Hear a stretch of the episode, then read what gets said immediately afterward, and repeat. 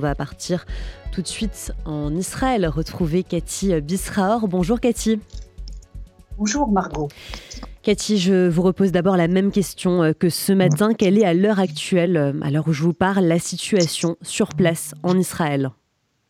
Le principal développement, c'est ce qui s'est passé il y a quelques minutes à peine, avec un tir intensif de roquettes sur le centre du pays et sur euh, Jérusalem.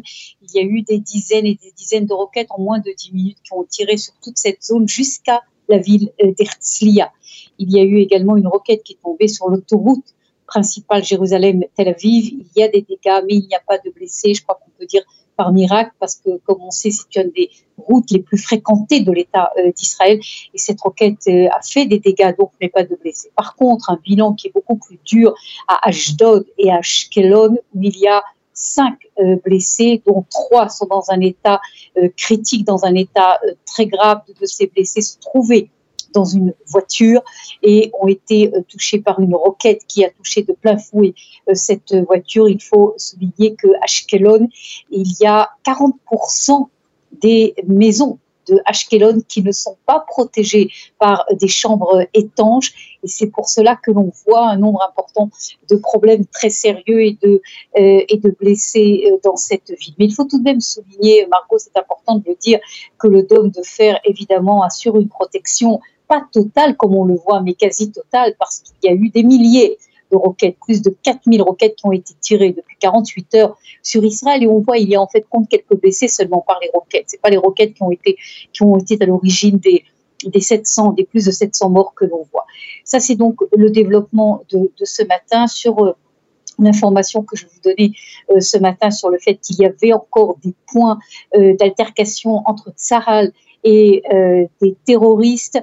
Euh, ce que l'on sait en ce moment même, c'est qu'il n'y a plus d'altercation. Il y a ci et là des terroristes qui sont repérés mais qui sont éliminés euh, très rapidement. Apparemment, il s'agit soit de terroristes qui sont restés de la première vague de samedi matin, soit des terroristes qui ont réussi tout de même encore à s'infiltrer. Il y a eu notamment une infiltration par air ce matin qui a été déjouée par l'armée israélienne.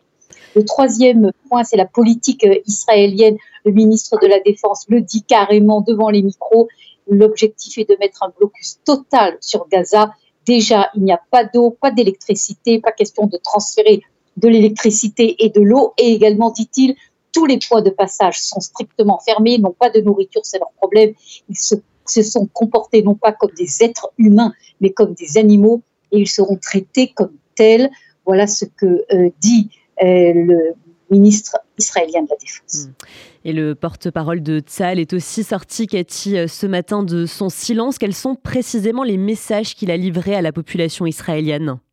Oui, vous avez raison, sorti de son silence parce qu'évidemment, euh, pendant quelques heures, on n'a pas véritablement entendu un message clair de Tzal et, et, tout, était une certaine rumeur, qui était en effet très problématique. Mais j'imagine qu'à Tzal également, on a été sous le choc. C'est exactement ce qu'a dit d'ailleurs le porte-parole de Tzal dans une intervention très longue de plus d'une demi-heure.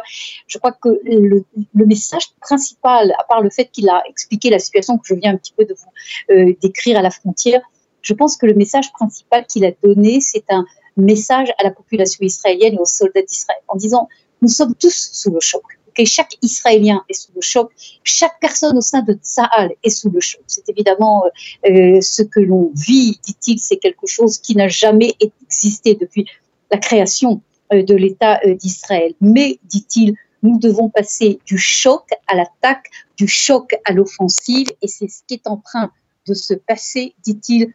Israël est uni pour aller de l'avant et nous gagnerons cette guerre, a dit le porte-parole de Tsahal. Maintenant, il a également insisté sur un deuxième, sur deux autres points. D'abord sur le fait que, contrairement à l'impression que l'on peut avoir, vous savez, un petit peu partout, j'imagine également en France, vous avez des groupes qui se regroupent pour donner aux soldats des casques, du matériel, etc. Il a mis le point sur ça en disant il ne manque strictement rien aux soldats de l'État d'Israël chacun a ce qu'il doit recevoir. Maintenant, si évidemment dit-il, des citoyens veulent donner en plus, par exemple, la nourriture, etc., c'est très bien, mais les soldats de salle ne manquent de rien. Et le dernier point, qui est à mon avis un point très très important, il a euh, demandé de faire attention à toute la propagande du Hamas et aux films qui sont diffusés, des films que vous avez malheureusement peut-être certainement vus, des films dramatiques euh, qui sont diffusés notamment des otages et des enfants retenus à Gaza il a dit ne diffusez pas ces films. Il s'agit de films de propagande pour faire baisser le moral euh, des Israéliens. Il ne faut pas jouer le jeu du Hamas, a dit le porte-parole de Salah. Et vous avez aussi, je crois, Cathy, récolté des, témoignages de, de familles d'habitants qui sont euh, sur place, qui vivent en Israël et qui témoignent de l'horreur de la situation actuellement euh, sur place.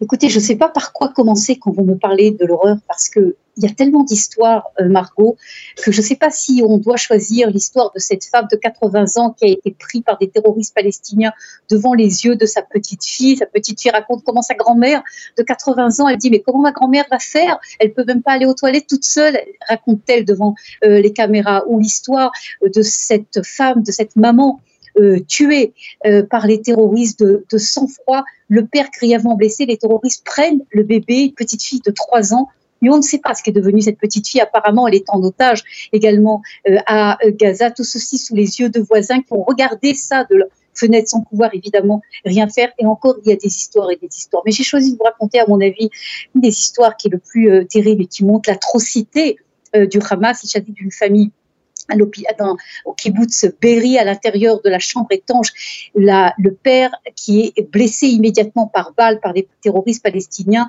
la mère avec ses deux fillettes et un garçon de 16 ans. Les terroristes prennent le téléphone de la mère et mènent euh, euh, sur Facebook en live Facebook. Et à ce moment-là, toute la famille, évidemment, de la mère qui était au courant qu'ils étaient en siège dans cette chambre étanche, regarde. Et qu'est-ce qu'ils voient? Les terroristes prennent le gamin de 16 ans le prennent en dehors euh, du de, de la chambre étanche de la maison et le fait passer de maison en maison du kibbutz en lui demandant de taper à la porte, évidemment, en lui demandant d'ouvrir. Et quand évidemment les voisins entendent le gamin de 16 ans qu'ils connaissent demander d'ouvrir, ils ouvrent la porte. Et à ce moment-là, les terroristes massacrent la famille. Et on voit ceci de famille en famille en famille. Des dizaines, plus d'une dizaine de familles ont été ainsi massacrées à Berry par l'utilisation de ce gamin de 16 ans. Je crois que c'est une des histoires pour euh, raconter l'atrocité, mais il y a des histoires les plus dramatiques les unes euh, que les autres qui montrent véritablement à qui on a affaire.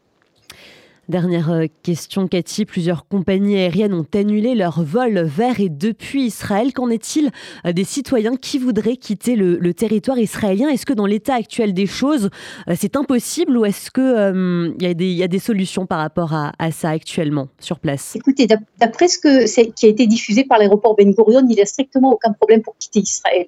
Pour quitter Israël, les avions quittent Israël et, ceux qui ont voulu quitter Israël ou qui veulent quitter Israël encore peuvent quitter Israël. Le problème, c'est le contraire, Margot. Vous avez des centaines, si ce pas des milliers d'Israéliens. Euh, c'est exactement le phénomène de la, guerre de Kippour, qui veulent revenir en Israël, qui veulent être mobilisés euh, et qui veulent rentrer évidemment dans, en salle, etc. Et là, il y a un sérieux problème. Il y a des vols spéciaux qui ont été organisés et des compagnies aériennes israéliennes pour amener euh, des euh, Israéliens des États-Unis, d'Amérique du Sud, de France également, etc., qui veulent rentrer en Israël pour rentrer euh, à, pour, servir dans, dans Saal. Et là, il y a des problèmes sérieux, car en effet, il y a un manque d'avions, mais les compagnies aériennes israéliennes ont affirmé que tous ceux qui voudront arriver en Israël, des efforts énormes sont faits jour et nuit pour les rapatrier sur le territoire israélien.